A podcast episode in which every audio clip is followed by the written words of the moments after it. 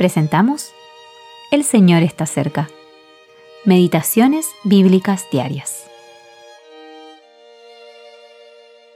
Meditación para el día 1 de octubre de 2023. No te desampararé ni te dejaré. Hebreos 13, 5. El Señor no nos desampara. Sin duda, estas palabras tocaron la fibra del corazón de los cristianos que leyeron por primera vez la carta a los hebreos. Habían crecido con estas promesas en las escrituras del Antiguo Testamento. Deuteronomio 31, 6 y 8, Josué 1, 5 y Primero de Crónicas 28, 20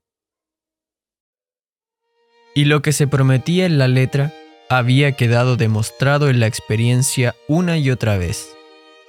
Por ejemplo, José.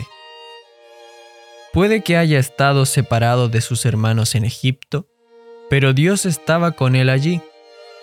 Génesis 39, 2 al 3, 21 y 23. Qué consuelo y qué gran recurso tuvo durante esos años de dificultades lejos de su familia.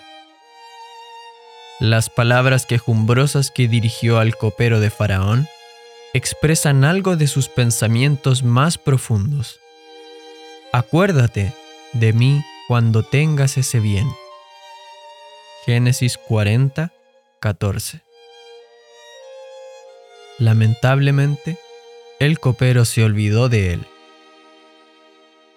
José no había hecho nada que justificara su encarcelamiento. En esto es una débil imagen del Señor Jesús, quien ningún mal hizo. Lucas 23:41.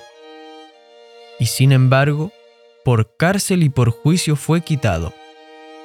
Isaías 53:8. Qué pena y dolor fue para él en toda su perfecta sensibilidad, sufrir esto a manos de su pueblo terrenal. Además, todos los discípulos, dejándole, huyeron. Mateo 26, 56. Poco antes les había dicho, no se turbe vuestro corazón. Juan 14, 1. Ahora buscaba consoladores y ninguno hallé. Salmos 69:20. En verdad, fue dejado solo por los hombres, pero algo infinitamente más solemne iba a suceder después.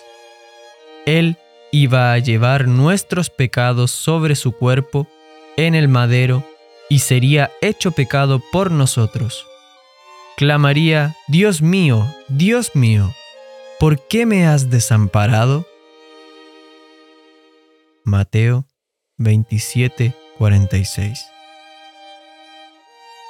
El Señor Jesús estuvo completamente solo en el momento crítico en la cruz, pero ahora se deleita en prometer a cada uno de los que creen en Él, no te desampararé ni te dejaré tenemos motivos suficientes para animarnos, pues tenemos un ayudador maravilloso y podemos recordarlo conforme a su amorosa petición, haced esto en memoria de mí.